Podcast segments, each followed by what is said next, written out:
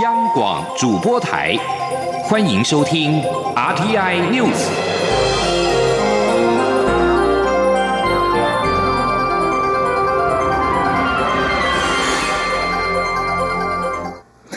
各位好，我是张旭华，欢迎收听这节央广主播台提供给您的 RTI News。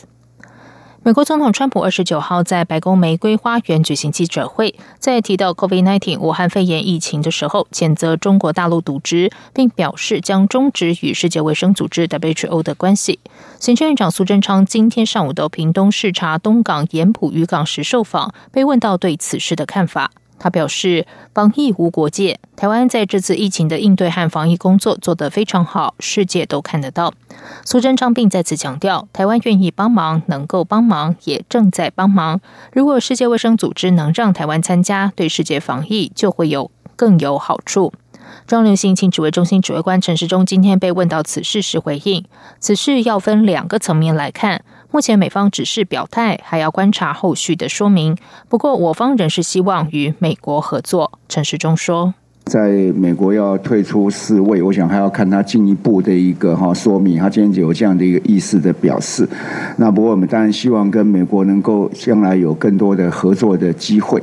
好，那也能够让我们这个区域上的一个哈的一个防疫能够做得更好。”陈时中指出，若是美国真的退出世界卫生组织，将来可能会另建一个大家都能信赖的平台，在有新兴疾病爆发时，能够更迅速的做出反应。面对媒体追问，若美方成立新平台，台湾是否参与？陈时中强调，这是一个机会，台湾当然会积极争取加入。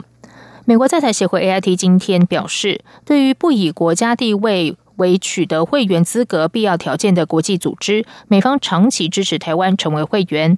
对于以国家地位为取得会员资格必要条件的国际组织，美方则是支持台湾能够有意义参与，希望与各国分享遏制疫情的台湾模式，在全球公卫领域，台湾可以扮演重要角色。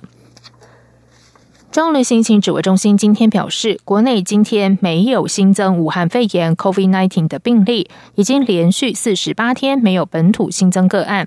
指挥中心也宣布，因应未来疫情可能的发展，卫福部食药署已经于二十九号召开专家会议，讨论潜力药物瑞德西韦的药品查验登记申请案，并决议有条件准许专案输入，但只能够用在重度患者。记者谢嘉欣报道。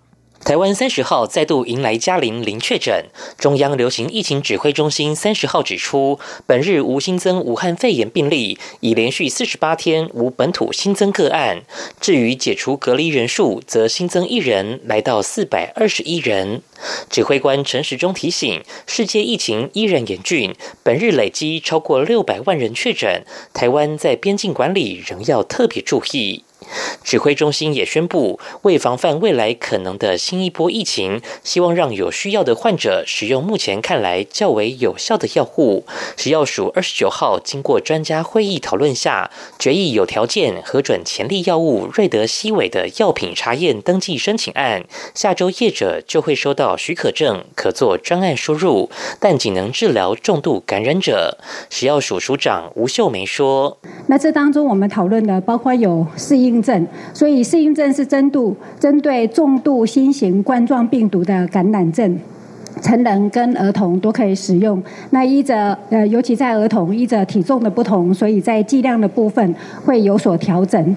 那整个治疗的时间最长是十天。吴秀梅表示，药商必须做好风险管理计划，以保障病人用药安全，包括必须登录使用患者。未来如有新的临床试验结果与资料，都必须尽速送食药署审查。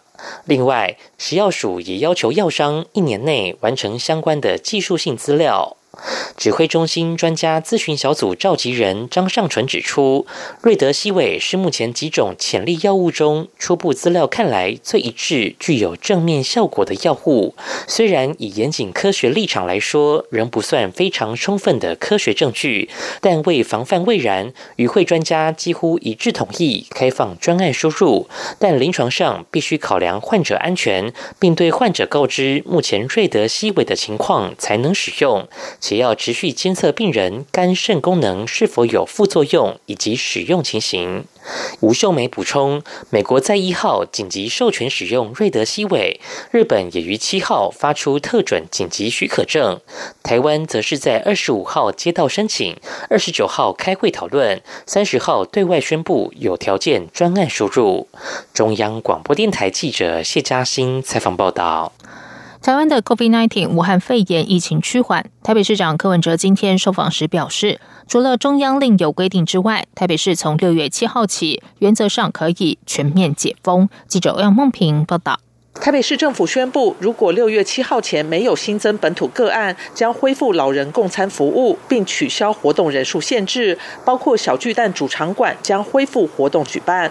台北市长柯文哲三十号出席访疗雨果节后受访，表示，除非中央另有规定，原则上台北市自六月七号起全面解封。他说：“按照我们台北市的解封计划这样。”除了中央另外有规定了啊，包括这个公共运输、医院跟公有市场哦，中央有另外特别规定，按照中央。如果中央没有特别规定，原则上是解封的哦。解封的原则就是说，如果可以维持这种社交距离的话，哦，就当然可以设。如果不能的话，戴口罩。也就是说，如果可以戴口罩的话，原则上对整个活动的人数就不再限制。好，这大概说原则上就是解封了。六月七号以后，大概全面解封。对于中央规划发放振兴券所引发的争议，柯文哲认为，从之前的万元之乱到振兴券的问题，证明台湾的基础建设还是不够。他表示，如果有电子身份证及相关网络系统，处理起来就很容易。他并指出，台北市的餐厅都已经八成满，许多产业固然因为疫情稍有受损，但解封后应该就能马上恢复。他认为，在美中大战及疫情的影响下，台湾。真正需要的是产业转型，这才是真正政治上的难题。中央广播电台记者欧阳梦平在台北采访报道。而对于中国将制定港版国安法，台北市长柯文哲今天受访时表示，从香港一连串的抗争，北京政府应该要想到，重复过去的失败经验不太会成功。所谓港版国安法，除了会增加香港的抗争，也会让台湾离中国大陆更远。媒体问柯文哲如此表态是否会影响双城论坛举办？柯文哲表示，双城论坛行之有年，没有理由停办。他也认为两岸间还是要沟通，才有善意与交流。所以台北表明愿意继续办。上海方面也要考虑如何在技术上克服疫情的影响，双方仍在讨论细节。在外电消息方面，美国和英国十九号在联合国安全理事会呼吁中国停止推动制定香港版国安法，公然挑战北京对于在联合国安理会架构下讨论此一争议的不满。中国全国人民代表大会二十八号表决通过香港版国安法立法授权，引发各界议论。许多香港人认为，他们大部分自由会就此沦丧。中国是在联合国安理会拥有否决权的五个常任理事国之一，因此关于香港议题的任何正式会议都不可能在安理会排入议程。但美国和英国表示，根据一九八五年向联合国提交登记的中英联合声明，北京政府应该确保香港自治，香港自治是合理的国际关注议题。美英两国在非正式的避免视讯会议中提及香港，中国无法阻止议程。中国谴责美英的举动是干预。中国驻联合国大使张军要求美英立即停止干预香港事务。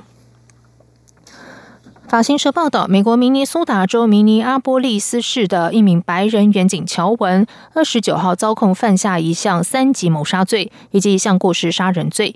三级谋杀罪是指一项非蓄意造成死亡的谋杀罪行。乔文遭录下以膝盖压在遭上铐的非裔男子弗洛伊德的脖子上，长达近九分钟。在二十五号逮捕弗洛伊德的影像曝光之后，有四名远警也因此遭到警察部门开除。弗洛伊德的亲属们对远警遭逮捕的消息表示支持，形容这是迈向正义的道路。在远景遭控告的消息宣布数小时之前，明尼阿波利斯市连续三个晚上出现暴力抗议，部分地区起火，当局宣布实施宵禁。此外，还有多座建筑物，其中包含和这四名远景相关的一处警局，已经遭到烧毁和洗劫。而白宫对街的公园二十九号也遭到聚集抗议群众，有数百名民众聚集白宫外表达愤慨。美国特勤局一度紧急封锁白宫。以上央广主播台，谢谢收听。